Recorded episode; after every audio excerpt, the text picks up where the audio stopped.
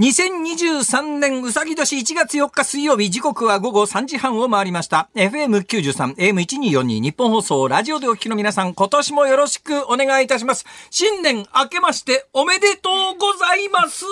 辛坊治郎です。パソコン、スマートフォンを使ってラジコでお聞きの皆さん、そしてポッドキャストでお聞きの皆さん、今年もよろしくお願いいたします。日本放送の増山さやかです。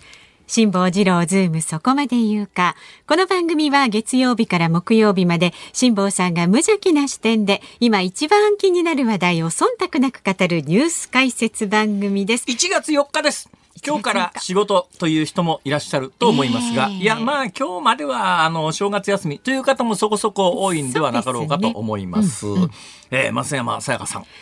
あの、はい、お正月はいかがお過ごしでございましたでしょうか？私はですね、久しぶりに三が日休めたので、ちょっとあの埼玉の実家に帰ったの権限を行使して、あの若い人たちに正月勤務を押し付けてですね、三が日お休みを取られたそういうことですね。バランスよく休みを取って今年はね、年末年始をね乗り越えましたそうですか。はい、辛坊さんは？私年末年始あのこの番組でご案内したように台湾の方に、台北の方におりましてですね。なんか楽しまれた台北で、えー、過ごしてですね、1月1日元日は、あの台北で一番有名な、あの、竜の山の寺という竜山寺、はい、まあ中国では違う読み方なんでしょうけれども、竜、うん、の山の寺で竜山寺という非常に有名な、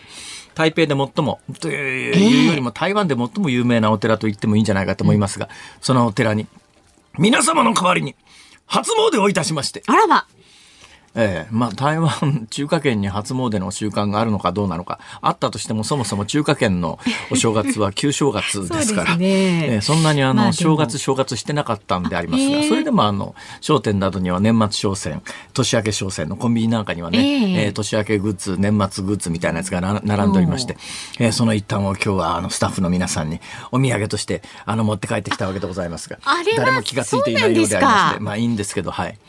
私もね、コンビニで売ってたですね、はい、まあ、日本のお菓子の大きな詰め合わせですごいでっかい箱で、ね、えー、まあ、うさぎ年にちなんで何かそれらしい中国語のなんかメッセージが書いてあってですね、えー、まあ、これなら中の味は分かってるし、えー、大きな箱だし、見栄えがするから安心だと思って持って帰ってきたらですね、その巨大なパッケージの中には、えー、小さなお菓子がちょちょっと入ってて、えー、大半はすごろくだったりなんかしてですね、これもらって誰が嬉しいんだと。いや、いいじゃないですか、すごろく誰かが遊びますよ、まあすね、ここで、えー。皆さんすごろくで遊んでいただいてですね。はい、えー、ということで、皆様の代わりに、皆様の今年一年の幸運を祈って、まあ、はい、えー、年明けをスタートしたのでございます。素晴らしいことでございます。はい、えー、で、私、皆さんに幸せを分けてしまったためか知れませんけれども 今日私ここへ来るまでに結構いろんなことがありましてですね、えー、一番の衝撃は、はい、私あのですね去年から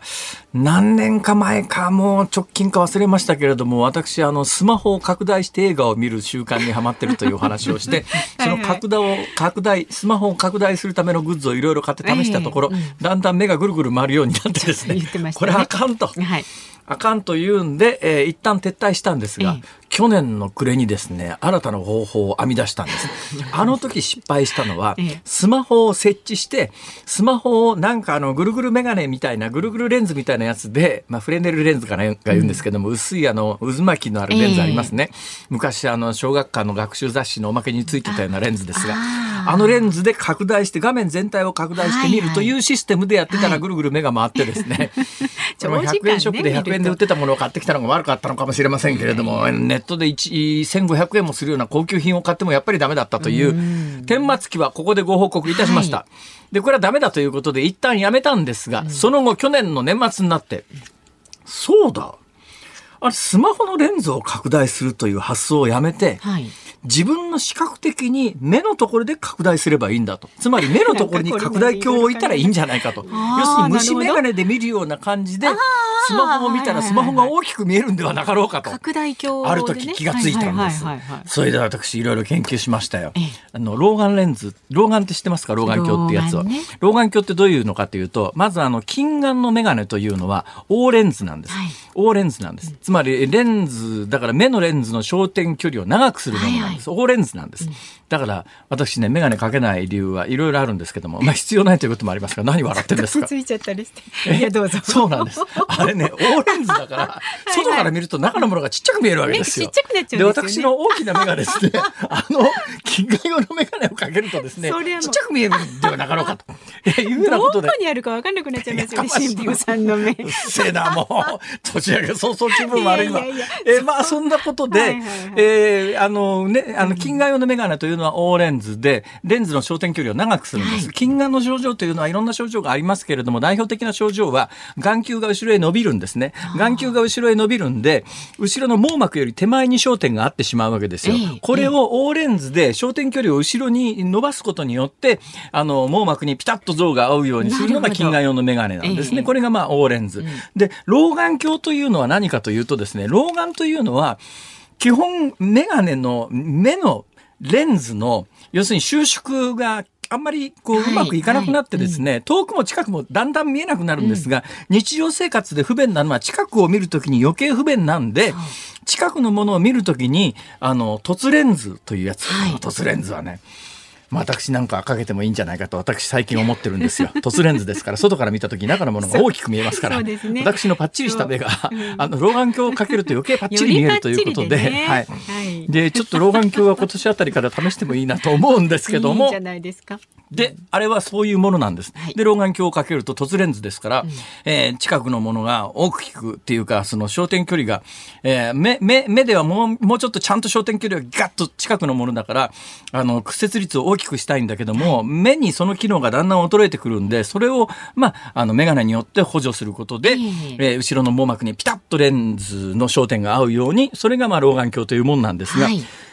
同じ仕組みで同じ凸レンズを使うんだけど、私ね、この何年かすごく疑問に思ってる商品があって、なんとかレンズっていう、なんとかルーペっていうのがあって、これが凸レンズで結構お値段高いんですよ。普通の老眼鏡なんかよりはるかに高くて。で、メガネ屋さんのポスターなんかを見ると若い人が結構つけてるんですね。あれ何のためにつけるかというと、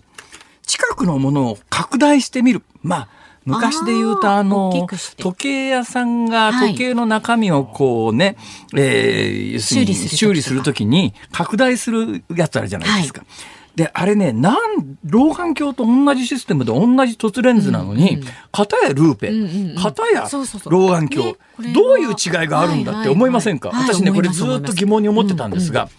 なんとなく分かったのは、レンズの位置が違うんです。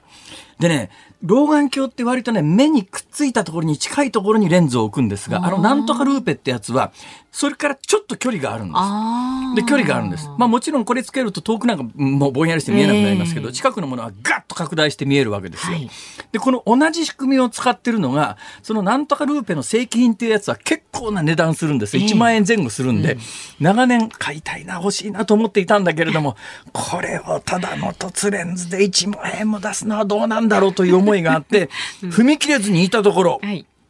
本屋さんで同じような商品を見つけたんですね。要するに本を読むときに物を拡大するためのレンズというやつで、これが1.5倍とか2倍とかですね、これ出てるわけですよ。で、これがね、お値段がかなりリーズナブルなんです。まあ、まあ、いや、なんとかルーペのパチモンみたいなもんですから、しょうがないじゃないですか。その上、本屋さんで売られているものに関して、私気がついたことがあったんですね。本屋さんで売られているものは、本に限らず図書カードが使えるんです。ああなるほどね。で、まあ、この番組でご案内しているように、はい、私はテレビ局員時代に 視聴率三冠王みたいな習慣を取るとですね、はい、500円の図書カードとか、えー、あの全局員に配ったりなんかする制度が当時はあったんです。はい、今はもう放送局も世知辛くなってですね、えー、ほとんどの放送局はそういうのなくなってしまいましたけども、ね、当時は結構景気の良かった時代は、なんか今週週間三冠王視聴率確保みたいな、えー、社員全員に500円の図書カード配布みたいなことがあって、それを使わずに貯めていたのが大量に。てますね。いつの時代から。だけど今更こんなに本なんか買わねえしとか、ね、電子袋私なんか時代ですから。はいはい、うん、したら、あの、あ、そうなんだ。図書カードで本屋さんに売ってるものは何でも買えるんだということに最近気がついてですね、えー、その去年末に、で、いろいろ、その老眼鏡となんとかルーペの構造の違いも理解した上で、えー、なんとかルーペにかなり近い存在であるところの本屋さんで売ってるところのルーペというのを、はい。買ってきたんですよ図書カードでこれをつけて、目の前にスマホを置いたら、あら不思議。スマホが巨大な映像スクリーンに 部屋代わりみたいな。無敵じゃないですか、もう。はい、ありがとうございます。えー、話長くなって、話の本体はここからなんです。それで、それで素晴らしいということに気が付いて、それ以来、私の小さな、私のスマホは、これも、あの、この番組をずっとお聞きになっている方はご存知だと思いますが、去年私、iPhone SE 第2世代というのを買ったんです。買った直後に第3世代が出て、ふざけんなよって話なんですが、第2世代という。で、iPhone SE というのは、あの、それまで使っていた iPhone8 プラスってやつに比べると画面がだいぶ小さいんですけど、でも2倍の拡大鏡ですから。ドーンと大きな。大きく。はい。ただこれスマホを手でこう、こう、抱え、支えてると、だんだん手がプルプルして、ね、それ腕が疲れますよね、その代わり。2時間が限度だなとか思いながら、2時間もこう、レンズをかけて、眼鏡をかけて、これを見ていたんでありますが、えーえー、その時に周りの人に迷惑にならないように、はい、えー、Bluetooth イヤホンという、はい、Bluetooth ヘッドホン、Bluetooth イヤホン、うんね、なんかあのー、最近街歩くと耳から細うどん出してる人いっぱいいるじゃないですか。コードレスのね、イヤホンですね。はい、アップルのエアポッズってんですか。あれ本当に、あのー、してる人は快適かもしれませんけど、は、う、た、から見てると間抜けですよね。耳から、耳から細うどんの切れ端みたいなやつ ぶら下がってんぞ、この人、みたいな。見慣れましたけど。うん、そうですか。初期はそう思ったわけでございますが。えー、で、あれの結構な最高級品を買って、あの最高級品という、級品というやつは、素晴らしくてですね、縦横3センチ、3センチぐらいのパッケージ、厚さ1センチか1センチ5ミリぐらいのパッケージの中に、はい、えー、それ自体を充電しておくと、その中にそのイヤホンをパコパコって入れるだけで、うん、中で充電できるじゃないですか。す使いたい時にはカポッと蓋を開けて、その中からあの Bluetooth のイヤホンをつけ出してきて耳に入れるとノイズキャンセリングが効いたりなんかして、えーその私が目の前にドーンと広がる大映像の、えー、スマホの映画が、うん、もうだあの見事なステレオサウンドで聞こえるわけですよ。で、今年も年の初め、飛行機に乗りまして、はい、さあ、この1時間で何の映画を見ようかなと思って、うん、こう、あの、ストックしてある映画、うん、ダウンロードしてある映画の中から、これだと思うのを見つけて、よし、今年一発の映画をこれにしようと思って、で、耳に、Bluetooth のイヤホンをペンペンとこう差し込もうと思って、カバンをカッと開けて、その中からさっきの言ったケースを取り出して、パコッと開けた瞬間に、衝撃の事実が発覚したんです。何ですか？ケースは満充電にしてあったのに、はい、ちゃんとこれ充電器挿してですね、昨日から今朝にかけて充電器挿して、満充電にして、はいはい、来て、それはもうそれ確認してるわけですよ、はい、その充電してるところから取り出してきて、うん、私、カバンの中に今日入れたんですよ。パコッと開けたら、中身がないんです。これが謎なんです。ただ去年使った時に、最後に使った時に、そのカポの中に戻さずに、だからイヤホンだけどっかに入れちゃった可能性だけど、全く記憶にないんです。とにかく今日は映画を見ようと思ってカポッと開けたら中身だけないんです。からの。これは年明け早々強烈な、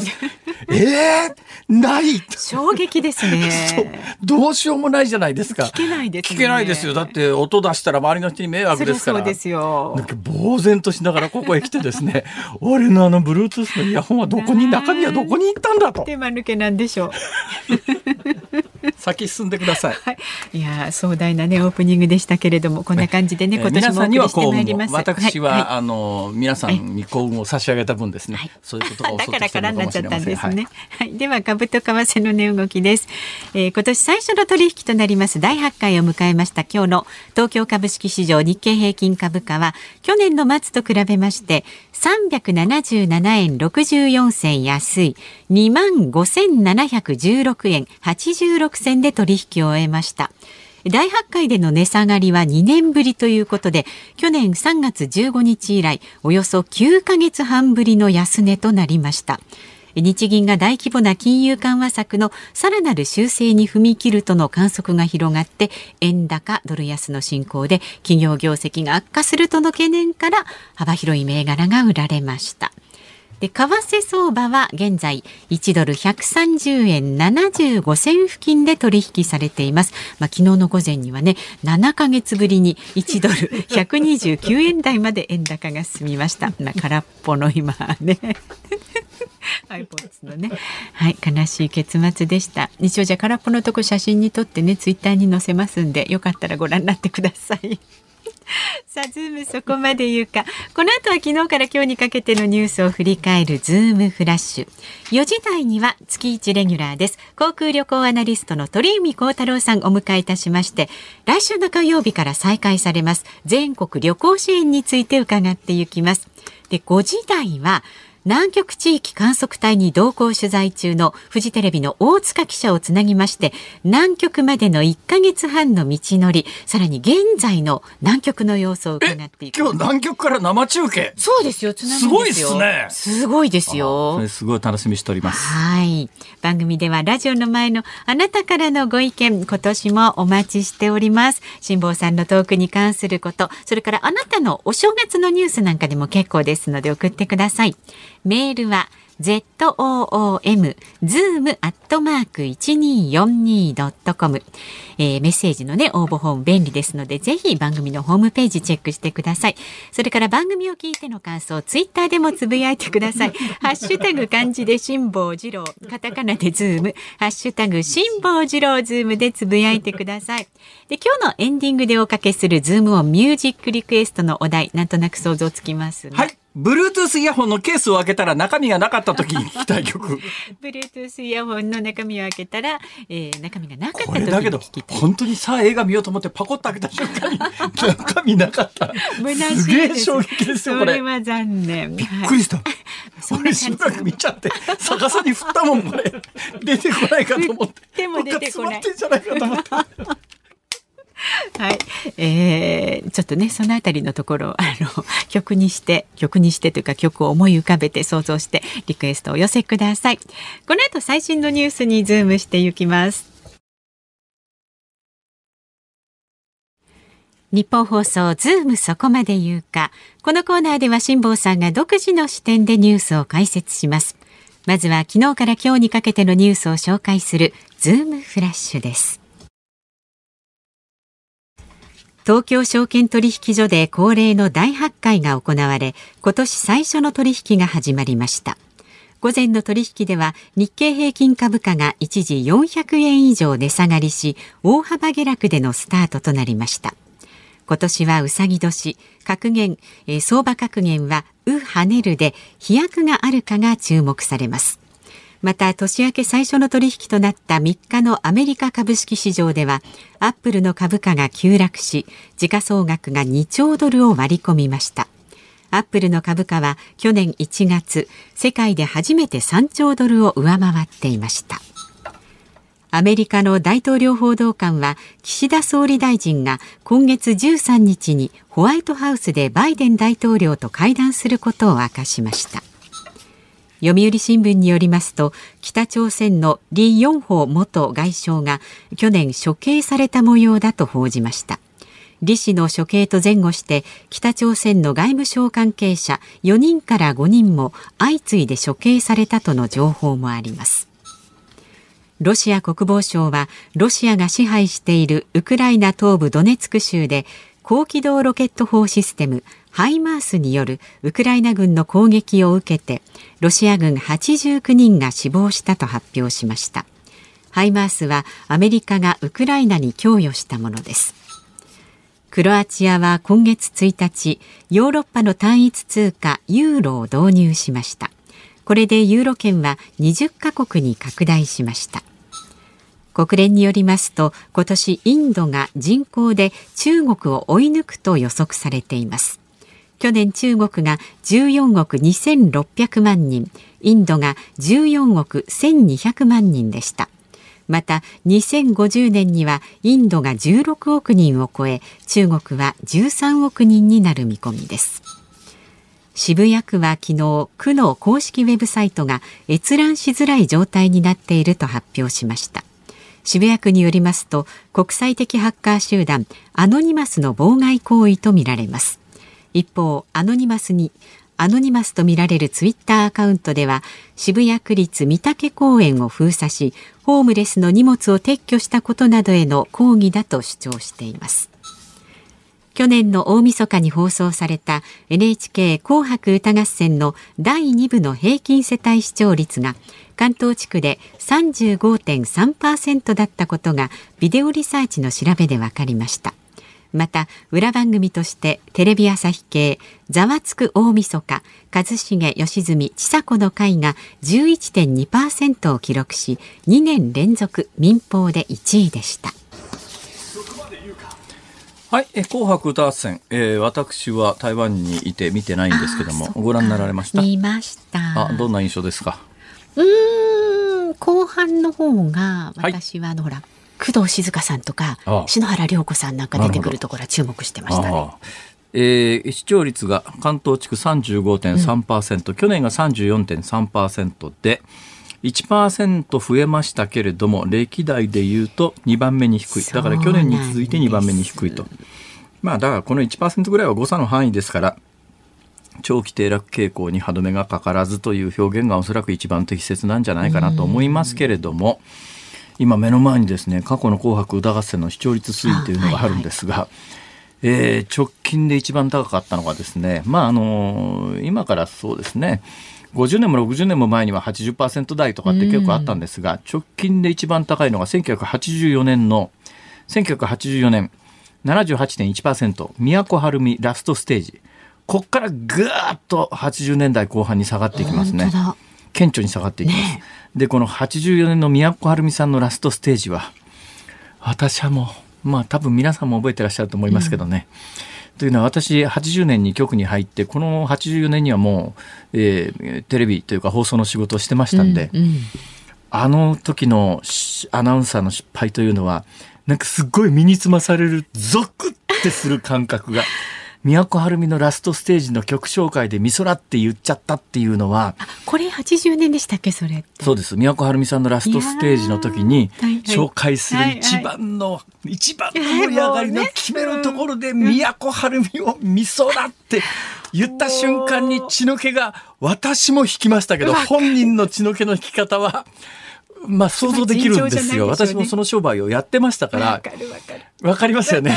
あの時の言っちゃった感っていうか、別にこれ言っちゃったからって誰かが死ぬわけでもないし、うんうん、そんな大きな不祥事でもないし、謝ら、まあ謝るべきっちゃ謝るんだけど、だけど、でもなんかそうそうだから社会的に何かその社会的混乱や命に関わるような間違いではないんだけど。この局面で絶対やっちゃいけなくて。司会者としてはね痛恨のミスですよね痛恨のミスでだけど、わかるんだわ。すごいプレッシャーの中で国民の8割が見てる視聴率78.1%ですからね。実は8000万人ぐらい見てる中で、はい。ミストラって一番やっちゃいけない失敗をするっていう気持ちがね、もう痛いほど分かったんで、かりますね。もうあの瞬間のなんか、ゾクッとした感じは自分が失敗したわけでもないんだけど、覚えてます、あの生涯あの時のゾクっていう感覚は忘れないんじゃないかなと思いますが、まあそれが影響したわけじゃないでしょうけど、翌年は66%まで落ちてですね。ねちょっと下ってますよね。そこから一気に5年ぐらいかけて、1989年には47%まで落ちて、はい、そこから今に至る長期低迷が始まったということなんで。うんまあ、まあ今時ね、えー、家族全員で一つの番組を年末に見るという時代じゃなくなったと言ってしまえばその通りなんだけれども、なんか日本の年末の風景が急激に変わりつつあるよなって年末年始に台湾行ってるお前が言うなっておっしゃる通りです。本当ですね、はい、ズームフラッシュでした。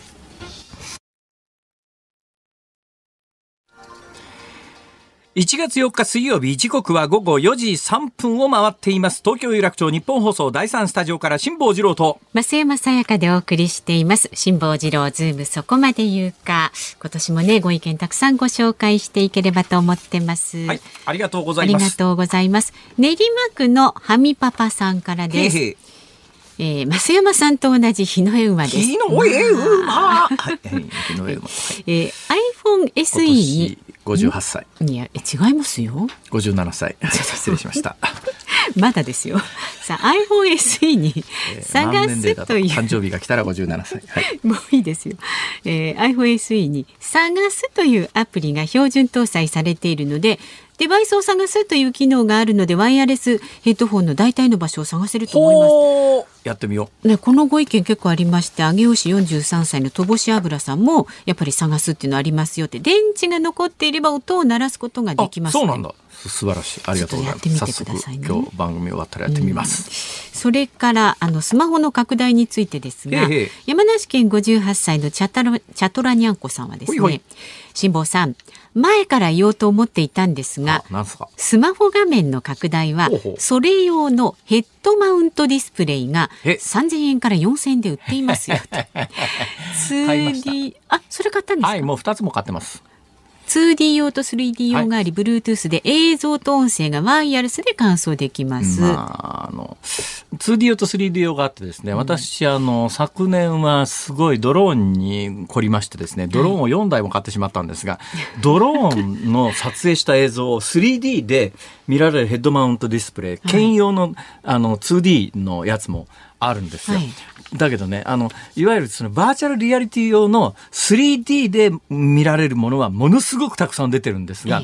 スマホの画面を単に拡大するだけの 2D のやつってほとんどないんです、数が。ほとんどが 3D 用だけのバーチャルリアリティ用の左右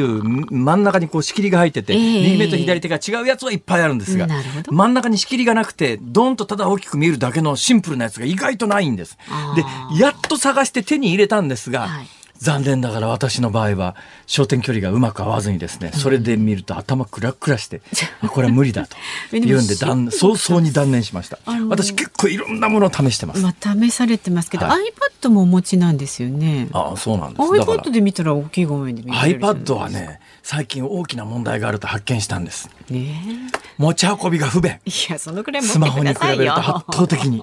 重いし。いやそうだけど。え？そうですか。なんかそのね不思議な辛坊さんのその判断基準。スマホだって前はさ、8プラスのでっかいやつから SE のちっちゃいのにわざわざちっちゃいのにしてんのに、それで大きな iPad 持ち歩くんじゃ意味がないじゃないですか。まあ、まあ、そう言われればね。それはやっぱりね2時間こう手プルプル言わせながら、それ目の前にこれが本当に手がプルプル言ってますからね。手が筋肉痛になりながら2時間そうやって見ることを考えたら。筋トレだと思いながら。だったら iPad 持って筋トレすればいいじゃないですか。ああ、まあ、確かにね。言われてみりゃそう。だな。そうですよ。うん、まあそれもじゃあ今年は前向きに考えます。いろいろね、はい、検討してみてください。さあラジオの前のあなたからのご意見ね今年もじゃんじゃんお寄せください。お待ちしております。ニュースや普段の生活で感じる疑問なんかも送ってください。メールは z o o m zoom アットマーク一二四二ドットコム。ツイッターはハッシュタグ漢字で辛坊治郎カタカナでズーム。ハッシュタグ辛坊治郎ズームでつぶやいてください今日のズームオンミュージックリクエストのお題は Bluetooth イヤホンのケースを開けたら中身がなかった時に。これです。これね今空っぽなんですよ、はい、虚しいですけれどもね。本当にびっくりした。我が目を疑うというのはこういうことを言うんですね。目が点になりますね。あれ？ない？中身がない？そうそうそう、えー、そんな時のね心境でも結構なんです。ちょっと歌探してください。ズームアットマーク一二四二ドットコムでお待ちしておりますさあこの後は航空旅行アナリストの鳥海高太郎さんお招きいたします。辛坊さんが独自の視点でニュースを解説するズームオン。この時間特集するニュースはこちらです。岸田総理大臣が中国本土からの水際対策に言及。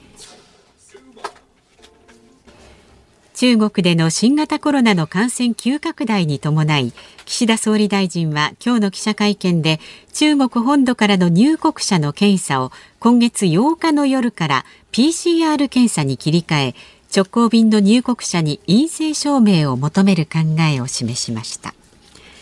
さあこの時間は月一レギュラーです。航空旅行アナリストの鳥海高太郎さんです。今年もよろしくお願いします。おめでとうございます。おめでとうございます。今年もよろしくお願いします。鳥海さん去年は忙しかったでしょう。本当に去年忙しかったですね。人生史上最も最高ですね。もう10月がもう過去一番働きましたね。もうこの勢いで死ぬまで行きましょう頑張ります。死ぬまで突っ走りましょう。はい。ね。はい。いうことで、えーいやね、やっぱり鳥海さんの情報役に立つわ。私、やっぱり去年一番役に立ったのがですね、あの、マイ SOS っていうのを使ってハワイ行って、帰ってきて、で、次に行くときに、いや、もうマイ SOS じゃなくて、ビジットジャパンの、そうですねあの、アプリじゃなくて、アプリじゃなくて、ウェブから行ってくださいっていう話で、それ聞いてたから、めんどくさいんですよ。結構時間かかったんですよ。もう小1時間かかって登録したけれども、そのおかげで入国の時に、あの、ブルーのラインっていうやつで。だけど、あんなバカバカしいことしてるの日本ぐらいじゃねえかと思いますいや、けど。ふざけるなっていうのが一言で、僕もちょっとまあ年末、韓国、台湾行ってたんですけど、ちょっとあの誓約書がなくなったんですよね。前はあの誓約書打って、PCR の、はいはいはいあ、PCR じゃない、えっと、ワクチン接種証明書を、まあ、アップロードってなったのが、まあ、一応、接種証明書だけアップロードすれば、あとは情報入れればいいんですけど、だったら見せ、あの、見せて終わりでいいいや、じゃんっていう。てか、ほとんど意味がないんじゃないかと思うのはよ。。で、慎吾さん、ハワイに行かれましたよね、去年は。はい、行きました。で、その時って、全部日本の空港のチェックインの時に書類チェックすれば、アメリカって何もチェックなかったそうですね。で、はい今も飛行機乗る前全部チェックさせられるじゃないですか。ええもうそれでいいと思うんですけどね。全くそうだと思いますようん、。だからちょっと無意味だし、そハワイの時に、だから去年ハワイ行った時には帰りに PCR 検査を求められ、その後私ラオスとこう年末年始台湾行ったじゃないですか。これはマイ SOS を使わずにビジットジャパンになったんだけど、そのラオスの時にはそれでもね、関西国際空港で私のスマホを係官がこうザーッとスクロールして、そこに書いてあるブルーの表示と私のパスポート番号が一致してるのを一応確認したんですよ。うんところが今回台湾から帰ってきたらそれもなしでその青いスマホの画面見せるだけで「はいこっちです」って言ってそれで終わりなんだけどあれじゃ前のやつをスクリーンショットしといて写真で見せたって多分いや、わかんないですよ。OK で何の意味があるんだこれは回前はあの QR コードっていうのがあって、それをなんかピッて入国の手前で読み取ったじゃないですか。だからもう今回って、慎吾さんもそうだと思うんですけど、QR コードがもうなくなりましたよね。だから何にもなしなんですよそう、だから、はっきり言って。全く意味不明なんですだけどそれがないとものすご大行列に並ばされるんですよあれただの嫌がらせじゃないのかとか、あるいはそのデジタル庁みたいなやつを発足させちゃったんで、お役人の皆さんは、なんか仕事作らなきゃいけないと思ってんのか、かそう、だから QR コードがなくなっちゃったから、青いのだけ見せて終わりだから、だからそうすると今回は今のニュースの中国のやつの水際対策のところで、果たして本当にまあ、中国便から降りてきた人だったらそのままそこに行かせちゃえばいいんですけど、羽田とか成田とかいろんな便が到着する中で、そこを分けられないで、そのままするっと言っても、はっきり言って、バレないんじゃないかって気しません、ばばバレないし、無意味ですよ。だって全世界のほとんどの国は何もやってないわけだから、そうするとそこでだーっと拡散してて、中国便だけ止めたってほとんど意味がないっていうか、今のコロナのオミクロンっていうのはそこまでしなきゃウイルス、しなきゃいけないウイルスなのかっていう根本問題っていうのがもうすっ飛ばしちゃって、とにかくなんか仕事すること自体が目的になってるとしか思えないで、これそうだから。今日さっきの2時からの岸田総理の会見見てましたけど、そこでまあ中国のからの入国者が8日から PCR に空港の検査するっていうことは、おそらくこの1週間で空港検疫でかなり引っかかったんだろうなっていうのは、いや、それはオミクロンなんて検査すればどんどん出る出るでしょうね。から、これ何なんだこれは？という、正直私はまあ去年海外3回行って、だからまあ海外行かないと分かんない話ですがわかんないですねかいっぺん海外行くと、なんか日本だけものすごい特殊なことになってるよなっていうのを実感しますよね、これ。そうもうだから見せて終わりでいいと思うんですよね。別にアプリ、これがだから日本人の海外旅行を僕が止めてる理由の一つだと思うんですよね。とにかくね、あの、なんだか知んないけど、むっちゃめんどくさいっす。むっちゃめんどくさい。もう高齢者の方はほぼ手伝ってあげないと無理ですね。えー僕高齢者ですから無理です。無理です、本当に。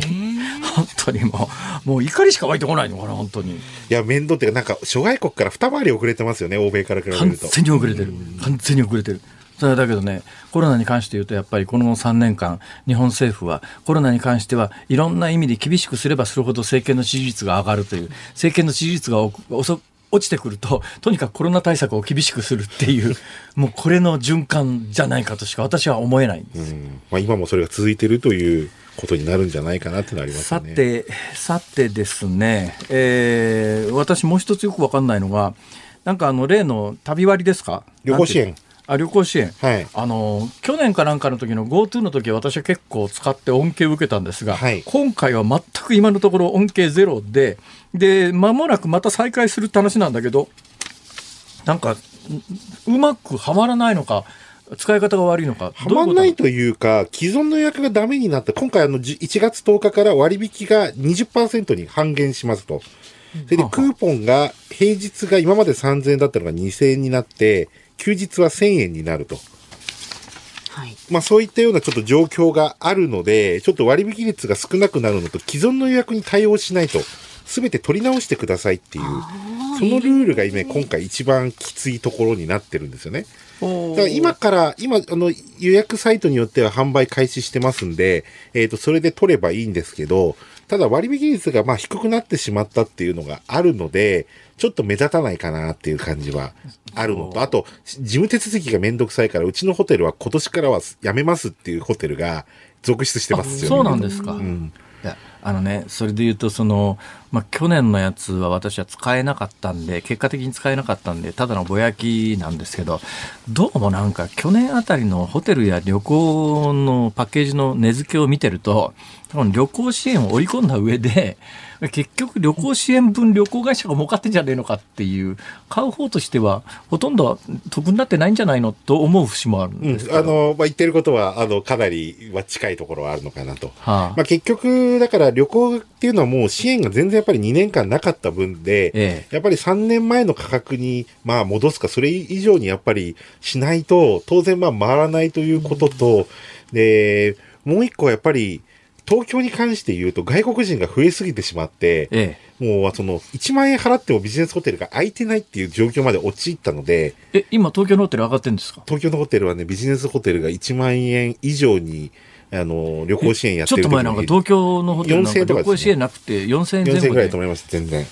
はあ、だからまたね、カプセルホテルがまたここに来てやっと元気になってきた。4000だったらカプセルホテル泊まる必要ないじゃないですか。まあそうですね。だけどやっぱり1万円超えてきたんで、そうするとまたカプセルホテルがあの、泊まる人が増えて始めてきたって。東京はもう完全に需要と供給のまあ感じがあるけど、地方においてはちょっとやっぱり上がりすぎだなっていうところも。ただ、やっぱり相当借金を抱えていて、ええ、で、やっぱり人件費も上げられない。はい。だからそこの中で、それをちょっと上げることによって、多少そういうボーナス出せたりとかあるので、え、ちょっとここに関しては今までが安すぎたっていう見方もできるし、まあ、難しいところもあると。まあ、過去2、3年間コロナの間中旅行業界は大変な苦労をされたんで、まあ、ちった儲けてもらってもいいかなとは思わんでもないんだけど、だけどなんか今の制度、私個人的には全く恩恵を受けてないので なんか使い勝手悪いな、これっていう印象なんですよ、ね、そう、だから使った人はね、やっぱ新庄さん使ってない人なんですよね。はあ、で、使った人はやっぱり3000のクーポンもらって、ええ、本当ににんまりしてる人が結構いたので、なんで俺は使えなかったんだ？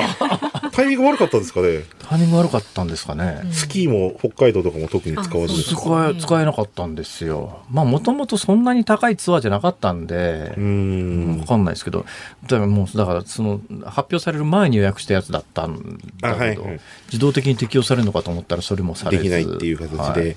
まあそのあたりありますけど、ただ、えっ、ー、と、今年おすすめは実は大阪なんですよ。はい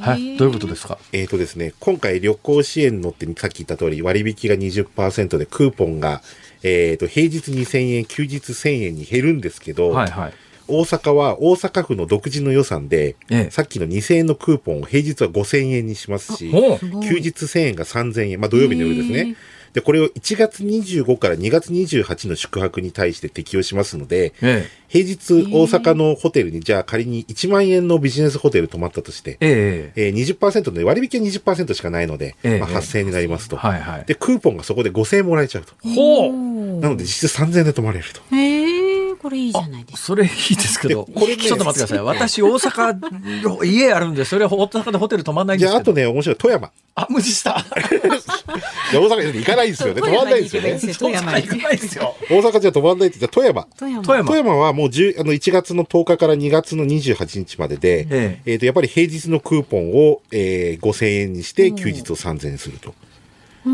で、千葉はね、平日4000円で休日3000円っていう形で、今回ね、結構自治体がその下がった分を補填することによって旅行需要を喚起しようっていう、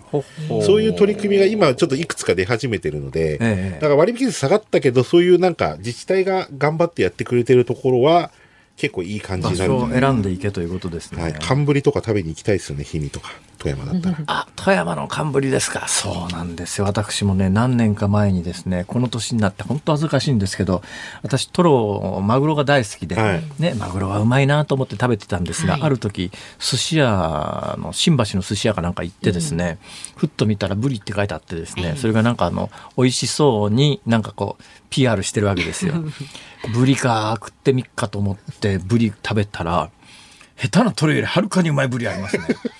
うまブリうまブリうまってびっくりしましたけど。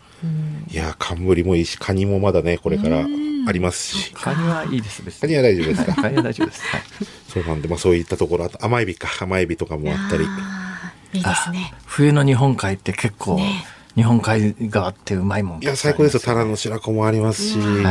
い。や、そういうの食べに行きがてらで、そう、だからうまくね、この旅行支援ってハマればね、得なんですけど、うん、ハマんないと全く、さっき言った通り値段が上がってるだけっていうのも、ね、あのー、これもやっぱり事実なんですよね。ハマんないとね、腹立たしいだけだったりなんかして。そうそう、腹立たしいって、むしろネガティブに思われちゃうってね。これ本当そうなんですよ。うまいことしやがってみたいな。そうなんです、使わないお前が悪いって言われりゃ、それはそうなんだけど。でもね、やっぱりね、なんだかんだ言ってもまだ日本国内の旅行は安いなっていうのが、やっぱりかん外国に行くとすごい感じるところがあって、全くそうですね。で今回ちょっと僕、まあ、台湾とソウル行って、まあ、ちょっとソウルもあの、イテウォンの、あの、事故現場の方もちょっと行ったりもしてきましたけど、まあ、今も警察官3人立ってますね。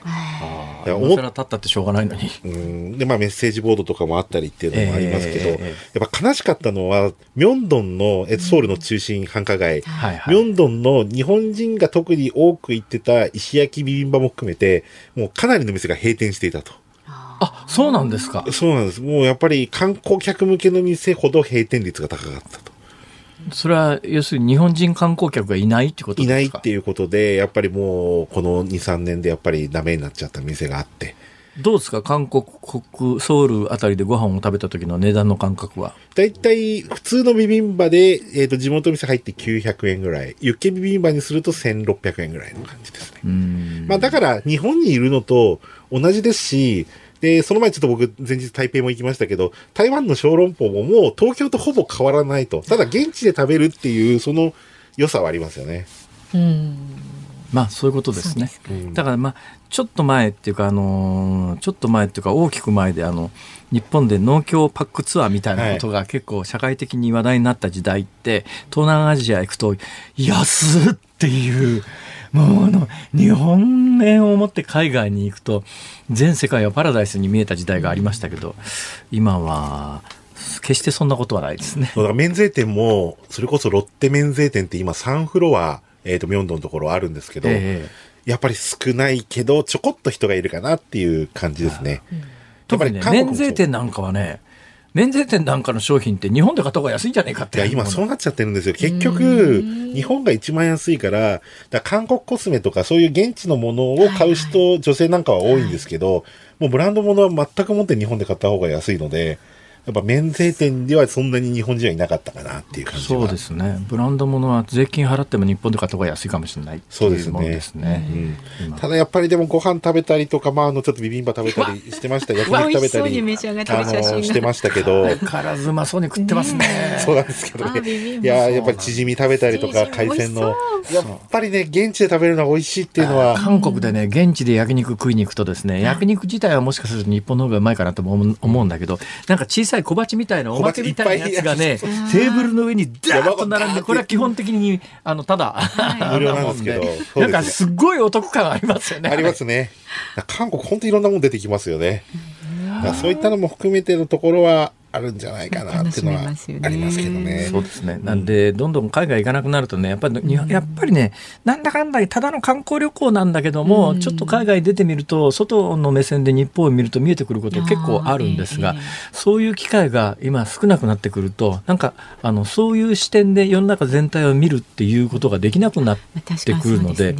ちょっと無理してでもやっぱり海外行かれた方がいいかなと私は思いますけどね。いいと思います。し、まあ、航空券も少しずつ下がってると、まあ、円も150円まで行ったのが130円まで、はいはい、まあ、一応円高に戻ってきてますので、えー、もうだからやっぱり、東南アジアなんかは日本と同じ物価の感覚で、まあ、行くというぐらいの気持ちで、そうですね。あの行くのが正しい安いから行くっていうんじゃなくて、期待せずに。はい。もうある意味横並びところが台湾あたりだとね横並びどころかです、ね、高い場合ありますよね。値段も高いし例えばね地下鉄なんか乗るじゃないですか、ええ、地下鉄の転落防止策みたいなやつありますよね、はい、あれまあ もちろんあの向こうの方が新しいからっていうのもあるんだけど転落防止策は全部の地下鉄の駅に、それもあの天井までありますから絶対に転落しないようにできてるんですよ。日本は転落防止策ない地下鉄も多いですし、あっても腰から人間の大人の背より高い、低いぐらいじゃないですか。ところがまあ東南アジアの新しくできた地下鉄は今も全部天井まであの転落防止策があの当たり前ですからまず目の不自由な方でも線路に転落する事故なんか起きないですよ。そういうのを見てるとやっぱりちょっと日本もちょっとずつ何かしていかなきゃまずいんじゃないの？これっていう思いはにはなりますよね。でもなんかアジアってみんなマスクしてますね。アジアしてますね。もう、ほぼ台湾も韓国も、ほぼ日本と同じ感じでしたね。そうですか。うん、台湾は特に私台湾なんだけど全員してましたね全員してますよね、はい、台湾は12月から一応マスク外では外してもいいっていうルールに変わったのが12月ですけど、でも実際はほとんどやっぱり街の様子変わってなかったですね。日本と違うのはね、小さい子供さんもしてるんです 確かに、子供の着用率高いかもしれないですね。うん、あれはちょっと、へえ、へえと思いましたけどね。はい、そうなんですか。いや、でも国内は、あの、ちょうど元日の日に日本航空の、えー、社長の藤あの方にちょっとお話、インタビューする機会あったんですけど、国内はもう9割でも多分夏にはほぼ正常に戻ると。ただ海外がやっぱりまだ3割しかこの年末年始 JAL でも戻っていないと。で、やっぱり原因は円安、物価高、まあそこに尽きるのかなっていうところありますよね。あとはまあ燃油サーチャージですよね。はい、うんさあ、今年はどんな年になりそうですかね、旅行業界そのいや、今年はもう国内はかなり明るいんじゃないかなと。もうほぼ100%に戻るかなと。はい、ただ海外が多分夏で頑張って5割かなと。うん、まだ皆さん行けないけど、ただアジアとか近場に行くような流れをちょっと作っていきたいなっていうのはありますけど、うん、海外の完全復活は僕はもう多分2024年にずれ込むんだろうなと。来年ですか、うん、来年にずれ込んじゃうかなっていうところがあるので、で、あとこれから多分ね、いろいろ航空会社は多分国際線のディスカウントのセールをやり始めると思うんですよ。そうですか。うん、絶対やると思うんですよ、今年は。燃油サーチャージ込み10万円なとことことか。そういうのをやっぱり狙っていくっていうことなのかなっていうそうですね。今なんかうっかり予約するととんでもない値段になっちゃったりしてますからね。ちょっとまあ原油があと落ち着くのと、あとウクライナ次第っていうのもあるかなっていうところはありますけど、ただ皆さんなんか街中に出かけるようになりましたね。本当に今回のお正月見てても。さあ、鳥海さん、はい、鳥海さん、個人の今年の目標っていうか、どっか行きたいところとかあるんですか？今年はですね、もう一回大谷見に行きたいかなっていう。アメリカですか、うん、アメリカにちょっと行きたい。大谷翔平。大谷翔平をちょっと。なんか鳥海さんとスポーツは結びつかないんだけどな。でも大好きですよ。見に行くだけですよ。見る専門オリンピックとかもそうですけど。ワールドカップは行かなかったですけど。うん、まあ、それもそうですし、でもなんかやっぱり、うん、いろんなところに行きたいなっていうところはありますね。で、それを発信されてますよね、鳥海さん。僕 YouTube 作ったんですよ。すごいんですよ。もう本格的な、なんか、あの、こんなこと言っちゃなんですけど、お金かかってそうなね。お金かけてます。相当かけてます。PTA 鳥チャンネル。何ですか、その PTA って？PTA っていうのは飛行機のプレイン、で、鉄道のトレインの T、で、オートモービル、自動車の A で PTA と。鳥チャンネル。鳥チャンネル。はい。あ、鳥海だから。鳥海だから、はい。PTA 鳥チャンネル。そうです。結構そう、あの、チームを作ってくださって、えー、もう本当に映像の質にもこだわりながら、本気ですね。あの、本気で今年、それを今年はまず本当に頑張って、まあ、YouTube で稼ごうというところまではいけないと思いますけど、まあでも何かそういう、なんかいろんな人に旅の良さを知ってほしいなっていう、乗り物に乗って出かけてほしいなっていうちょっと気持ちも込めて、あの作りましたので、あの番組のツイッターにも URL 貼りますんで、ぜひ、ね、登録していただいて、登録していただいて、はい、たくさんの方にご覧いただければと思います。はい、今年も一年よろしくお願いします。よろしくお願いします。はい。また海外話も含めて、そうですね。はい。よろしくお願いします。素晴らしい年でありますようにね。ご活躍を頑張ります。航空旅行アナリストの鳥海高太郎さんでした。ありがとうございました。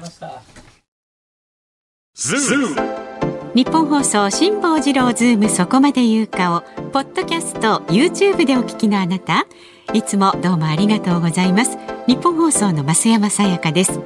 お聞きの内容は配信用に編集したものです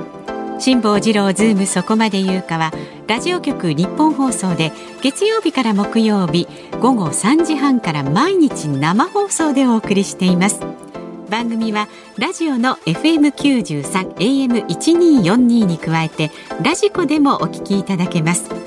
ラジオラジコではポッドキャスト YouTube 版にはないコンテンツが盛りだくさん。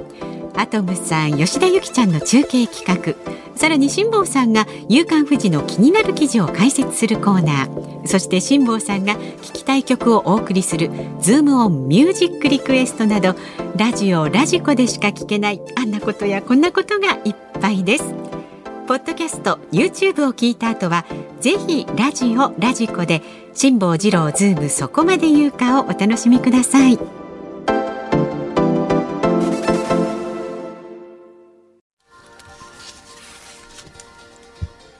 1月4日水曜日時刻は午後5時を回りました。辛坊治郎です。日本放送の増山さやかです。さあこの時間はズームオンミュージックリクエストをご紹介していきます。はい、お題は辛坊さんのね体験から Bluetooth イヤホンのケースを開けたら中身がなかった時に聞きたい曲です。まずは埼玉県飯能市の夏色ボタンさんカラでミスター。これね、中は空だったので、空つながり。空つながりね。あ、そういえばなんか空復活のニュースを年末にお届けしましたよね。よはい、ものすごいタイムリーかもしれません。んそれから数の子のことは数の子に問えさん。いやいやあの風のことは風に問えが私のセッチョタイトルでございます。はい、えー、舘ひろしさんの泣かないで。あ、これは泣かないで。泣かないで。泣かないで。そういうことだそうです。なるほどね。気がつかなかったな。ね、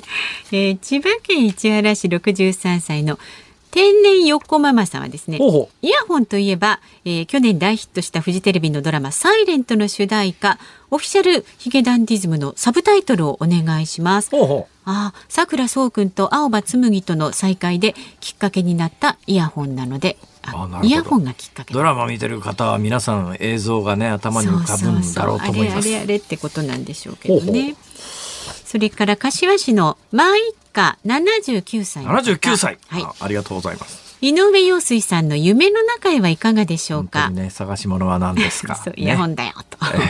で、年の初めのなくし物は神社へのお賽銭と同じです。はあ、見つかったら大吉、見つからなかったら今日、ご自分への怒りが収まりますよう、どうか見つかりますように。今年も埼玉に住む姉たちと同じ放送を聞いて楽しむ高齢者ありがとうございます。そうなんです。ね、時空を隔てていても同じものを共有しているということは、なかなかね、こ人生にとって意味のあることですから。そうですよ、はい、え離れた方とこの同じ番組を同じ時間に聞いているというこの体験がね、うん、心を温かくするのでございますよ。ぜひズームを通じてね、その輪を広げていただければ。えー、まあいいか、79さんありがとうございます。ありがとうございます。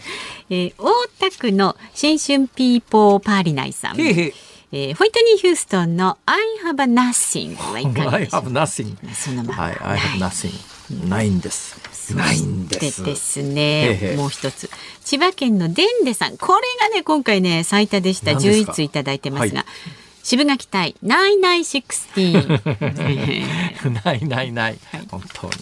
全くそういう状況でございますが、えー、なんとか発見できたらいいなと。本当ですよね。実は去年ですね、もう一つなくしてるんですよ。何？ブルートゥースイヤホン。あ、そうなんですか。去年ブルートゥースイヤホンなくして今のやつを買って今日開けてみたら中身だけないという。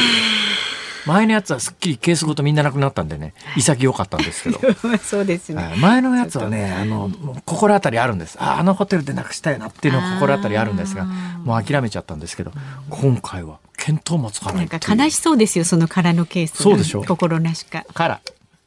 ね。いい音しますねこれ。パチパチするのに使おうかしら。としてね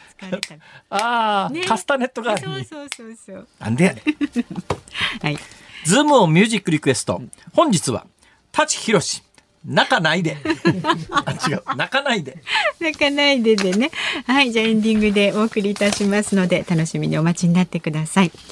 さあ番組ではラジオの前のあなたからのご意見は今年も24時間お受けいたします。明日もそう木曜日なんですよ明日。ズームそこまで言うかはスポーツスペシャル金杯実況中継のため午後4時からの放送となります。30分遅れてのねスタートになります。木曜ですから飯田浩二アナウンサーも登場しますので辛坊さんや飯田さんへの質問でニュースや普段の生活で感じる疑問なんかも送ってください。メールは zoom zoom アットマーク一二四二ドットコム。ツイッターはハッシュタグ漢字で辛坊治郎、カタカナでズーム、ハッシュタグ辛坊治郎ズームでつぶやいてください。あなたからのメッセージをお待ちしております。辛坊さんが独自の視点でニュースを解説するズームオン。今日最後に特集する話題はこちらです。南極昭和基地この時間は南極地域観測隊に同行して去年の12月22日に南極昭和基地に到着したフジテレビ南極取材班大塚隆弘記者とつなぎまして南極の様子を伺っていきます。しぼさん。すごいですね。つながってますよ。つながってますか？はい。えー、南極昭和基地の大塚さん。はい、大塚です。あ、つながった。こんにちは。よろしくお願いします。よろしくお願いします。本当に今南極ですか？はい、南極昭和基地にいます。本当はフジテレビじゃないでしょうね。はい、えっ、ー、と、まあ、昭和基地におりまして、本当に、あの、昭和基地の周りもすぐ、えー、雪と氷の世界になっていて、もう目の前に雪と氷の世界が広がっています。南極って夏ですよね。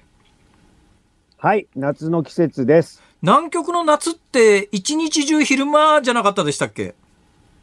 はい。あの、白夜といって、まあ、一日中、えー、太陽が沈まない日が続いています。太陽があの地平線ぐらいをぐるぐる一周するんですよね、一日かけてね。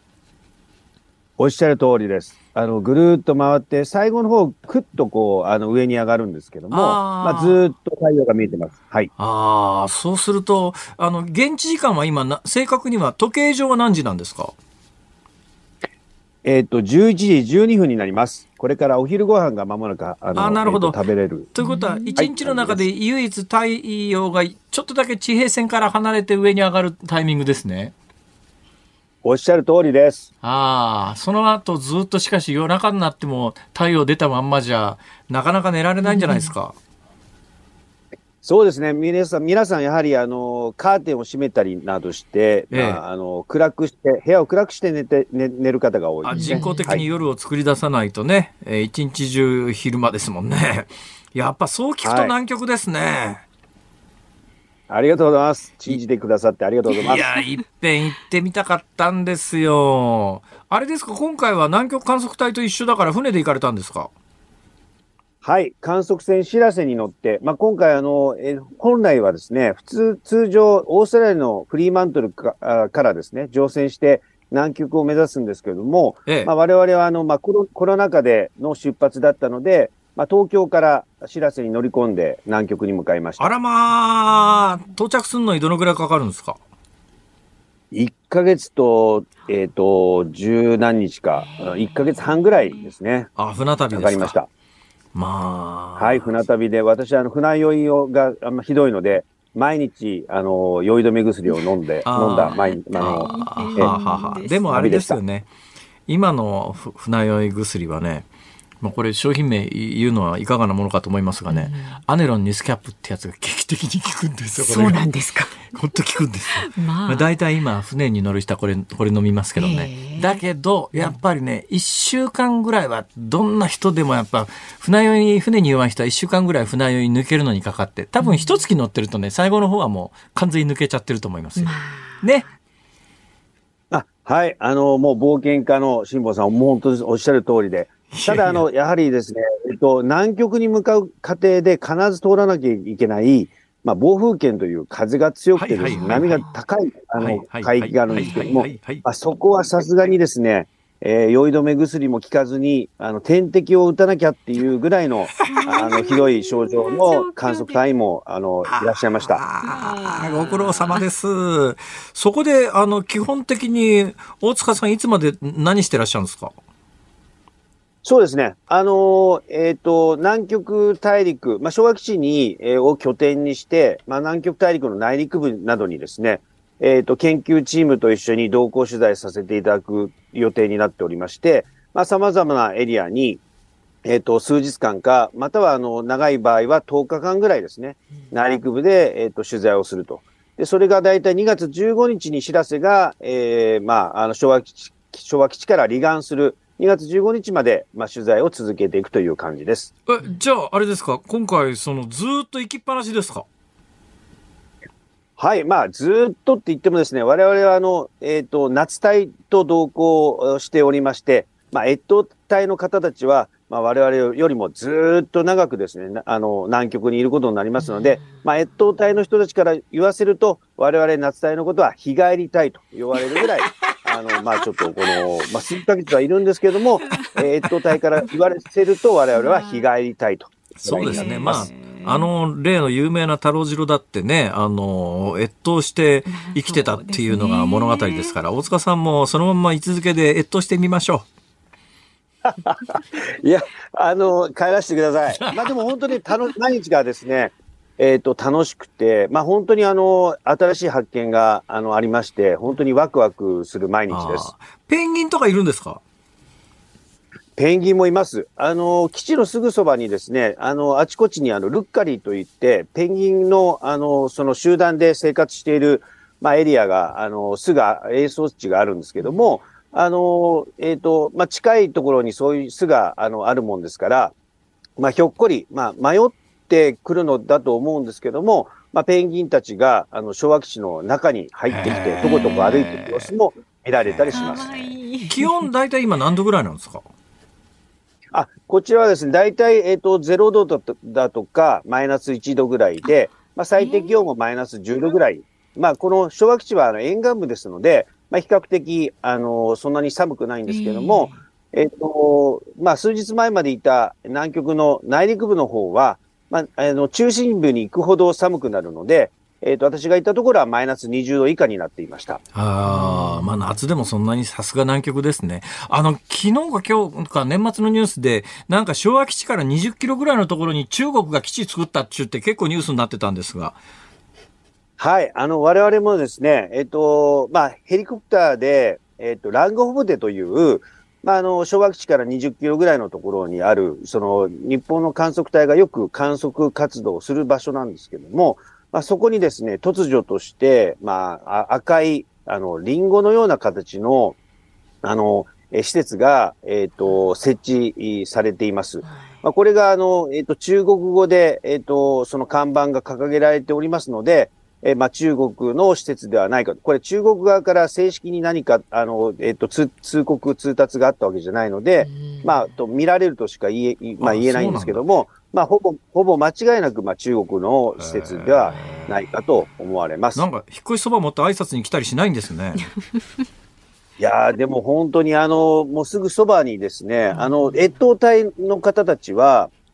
結構その、まあ、遠征する際に、えっ、ー、と、雪上車とかでも、まあ、行く、よく行く場所ですので、まあ、なんかこう、あの、遭遇したりなんかしたら、どう、あの、対応していいのかわかんないな、とかっていう、あの、現場の声は、あの、えっ、ー、と、聞かれます。南極というとね、私、昔みたいがで、あの、優勢からの物体 X って言って、南極の下の氷から宇宙人が発掘されるって映画があるんですけど、そういうのがなんか近くから出てきそうな予感はしませんか？い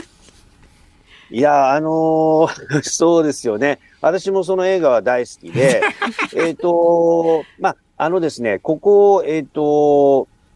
昭和基地の周りの地盤はかなり古い地盤、あの、えっ、ー、と、地質になっておりまして、まあ大体10億年ぐらい前だと言われています。えー、で、あのアメリカのマクマード基地がある西南極の方は、もう少し地質が、こう、比較的若い地質だそうで、あそこら辺は、あの、恐竜が住んでいた時代の地質になってるもんですから、えっ、ー、と、アメリカの基地の周りでは、あの、南極恐竜って言って、まあ、そうした人、恐竜の化石が見つかったり、あの、しているそうです。へそうですか。もし、あの、宇宙人に出くわすようなことがあったらですね、よろしく言っといてください。いやなかなか